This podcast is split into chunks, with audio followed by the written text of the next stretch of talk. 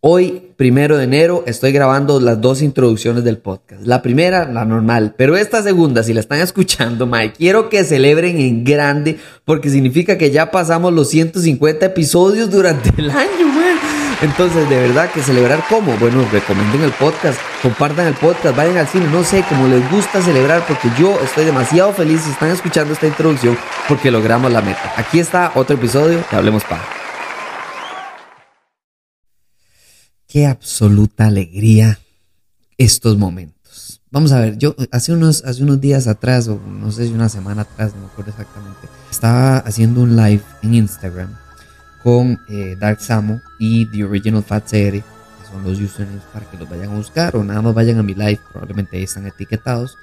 Y hablábamos de desilusión, de tristeza, del estado actual, de lo mucho que hemos sufrido porque las películas han bajado de nivel en cuanto al género de superhéroe por una simple manera de resumirlo, vayan, escúchenlo, pero además de ir a escucharlo, también sepan que el resumen es que se han enfocado más en cantidad que calidad. Creo que esa es mi mejor manera de resumirlo. Ahora, ahí hablamos como una hora y entonces por eso les digo que lo vayan a escuchar. Pero si no, el resumen es eso. Es empezamos en enfocarnos en calidad porque dice, si un, un producto, una película fallaba, por supuesto que todo se venía abajo, pero también también no estamos tomando en cuenta el hecho de que no se trataba solo de ese producto, se trataba de que más allá había una conexión con el que puede que siga, ¿verdad? Entonces, este lado me encanta. Loki es una serie que yo la primera temporada la alabo como la mejor serie de la televisión o de las series que ha creado, que ha generado, que ha producido Marvel desde que empezaron con series en Disney Plus a partir de WandaVision, que por cierto también es bastante buena. Lo que recomiendo, lo que me encanta, lo que me alegra, lo que me llena de satisfacción es estar aquí hablándoles de este cuarto episodio de la segunda temporada de Loki, porque este es el primer episodio de los seis que vamos a ver. Vamos a ver cómo están los últimos dos, pero este es el primero que yo digo, ah, por primera vez podrían superar la primera temporada de Loki y por ende todo lo que ha producido Marvel en televisión. Este probablemente es el segundo mejor episodio de televisión que jamás haya hecho Marvel. Detrás de, y para mí es el final de temporada de, Loki 1, es absolutamente perfecto. Ahora hablemos de por qué. Les voy a dar tres razones por las cuales me fascina este episodio y espero que la serie termine a este nivel. Vamos a ver, recordemos que famosamente yo amé, recontramé y pues, me alegré con el episodio de Ahsoka donde están en el mundo entre mundos, pero aún así, si han visto mis entrevistas acerca de Ahsoka, no es mi serie favorita de lejos. Entonces, eso significa que solo porque una serie tenga un episodio que es exquisito, no significa que la serie sea buena al final. Tiene que tener un buen final. Entonces, hasta el momento, la serie, la segunda temporada de Loki, iba muy bien, bajó a regular a malo y subió a bien. Y ahora llegó a excelentísimo. Entonces, el balance general de la segunda temporada se está elevando muchísimo gracias a este episodio. Quedan dos más. Podría terminar siendo una extraordinaria serie, absolutamente. Pero todavía no estamos ahí. Entonces hablemos de por qué este episodio es tan, pero tan, pero tan bueno. Número uno, me encanta no confiar en nadie. Eso es lo primero que escribí en mis notas. Me encanta que siento que estoy viendo la creación del plan, del desenlace, del ajedrez o del rompecabezas en 3D que estaba jugando He Who Remains, mientras que nosotros estamos jugando, tratando de jugar damas chinas, ¿me entiendes?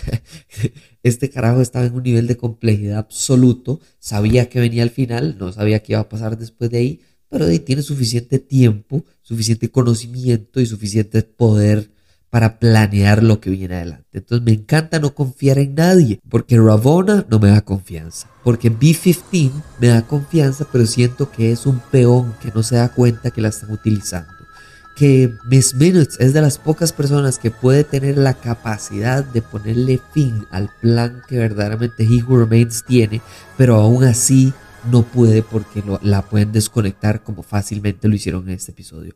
Que la idea paradójica de que OB y Victor Timely son los que crearon el manual de la TVA es absoluta y hermosa poesía temporal o atemporal, como quieran verlo, acerca de este episodio y de la serie en general. Porque vamos a ver, entremos en mi amor por viajar en el tiempo. Mi amor por viajar en el tiempo se, se resume a que a mí me encanta la idea de una paradoja en el tiempo, porque si usted habla de un bucle o un, lo que llaman un loop, ¿verdad? Que es una repetición, eso lo que causa es que se reinicie una línea. Entonces usted va a salir de la casa y cada vez que usted abre la puerta vuelve a estar adentro de la casa. Eso no es una paradoja. Una paradoja es cuando algo se origina a sí mismo o se destruye a sí mismo creando una paradoja. Como en este caso, un libro que está escrito por una persona que se inspiró en el trabajo de otra persona que se inspiró en el trabajo de esa misma persona. Entonces, ¿quién inventó a quién? Pero el producto está ahí. Esto es algo que, por ejemplo, hay una serie alemana extraordinariamente buena que se llama Dark, que hace muy, muy bien esta idea y la desarrolla, no sé si creo que son cinco temporadas, de una manera increíble. Ahora, las paradojas, para entender un poco por qué me encanta Loki, la primera y la segunda temporada, hay dos como grandes paradojas que para mí son eh, la mejor explicación de por qué son interesantes. La paradoja sí se origina a sí misma, pero es, hay dos maneras. Es una acción que genera una paradoja o un evento que genera una paradoja. Entonces puede ser personal o puede ser social prácticamente. El ejemplo personal es muy fácil. A todo el mundo le he dicho, ¿qué pasa usted se devuelve en el tiempo y usted mata a su abuelo? ¿Qué pasa si usted se devuelve en el tiempo o usted mata a su mamá? Eh, entonces ya usted no existiría nunca más.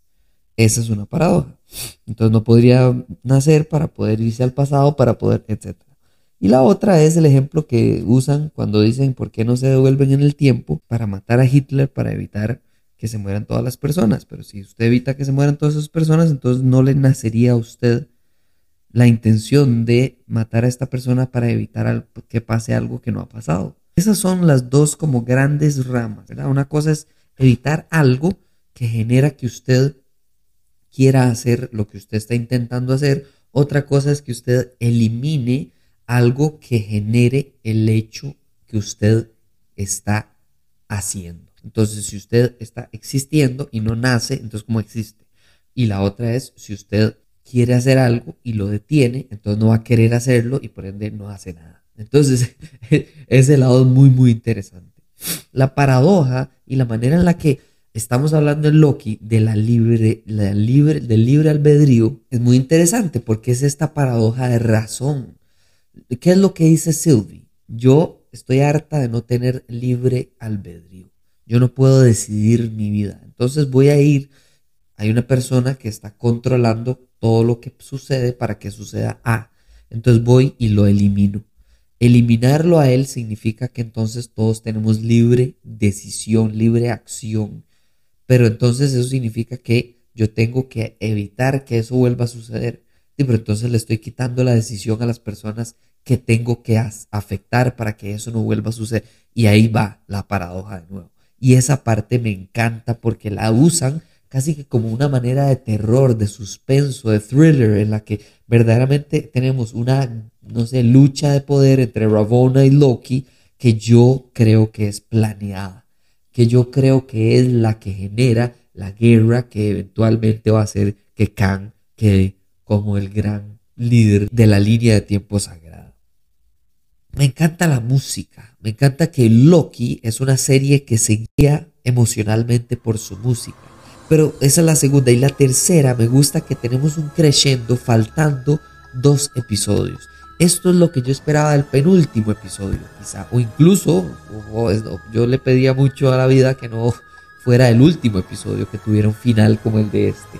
Este cuarto episodio tiene un final espectacular, increíble, eh, emocionante, lleno de sorpresa.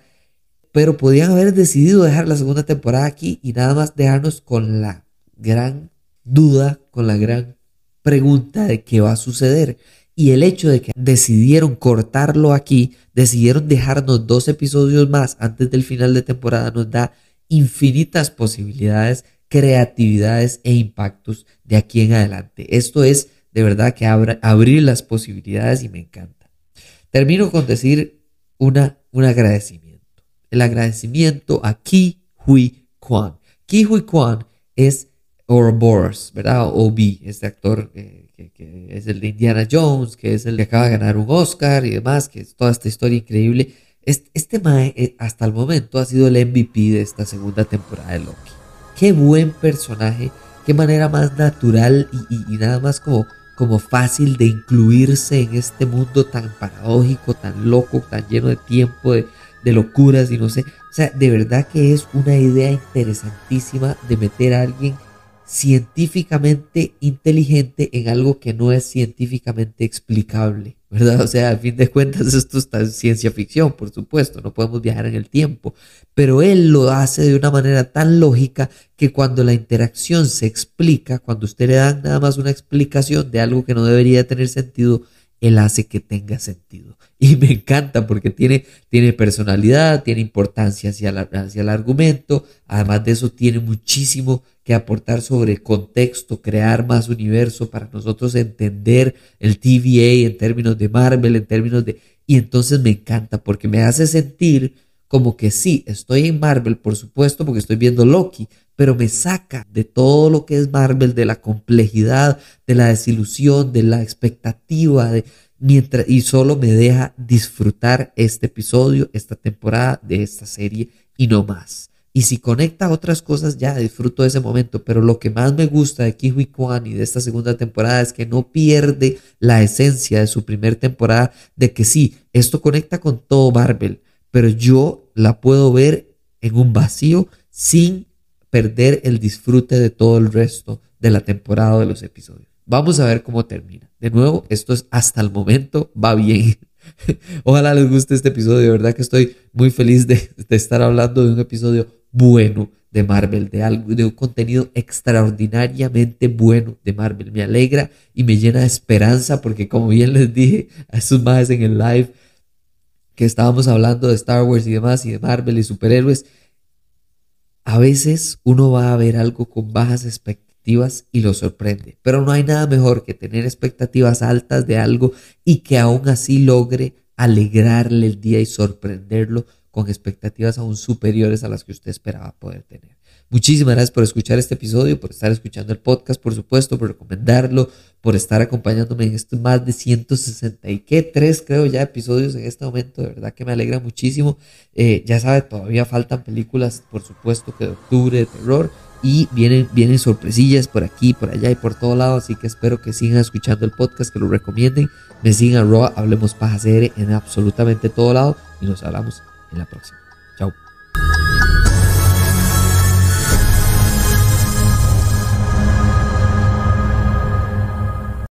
Hola, hola amigos, espero se encuentren súper bien. Bueno, esta semana llega dos estrenos. Uno de suspenso, un toque de fantasía y demás, que es Five Nights at Freddy. Esta película del videojuego que a muchos les ha encantado sobre unos robots que hay en una pizzería y abandonada y demás. Muy interesante. Es para mayores de 12 años porque tiene sus momentos de susto, entonces para que lo tomen en cuenta.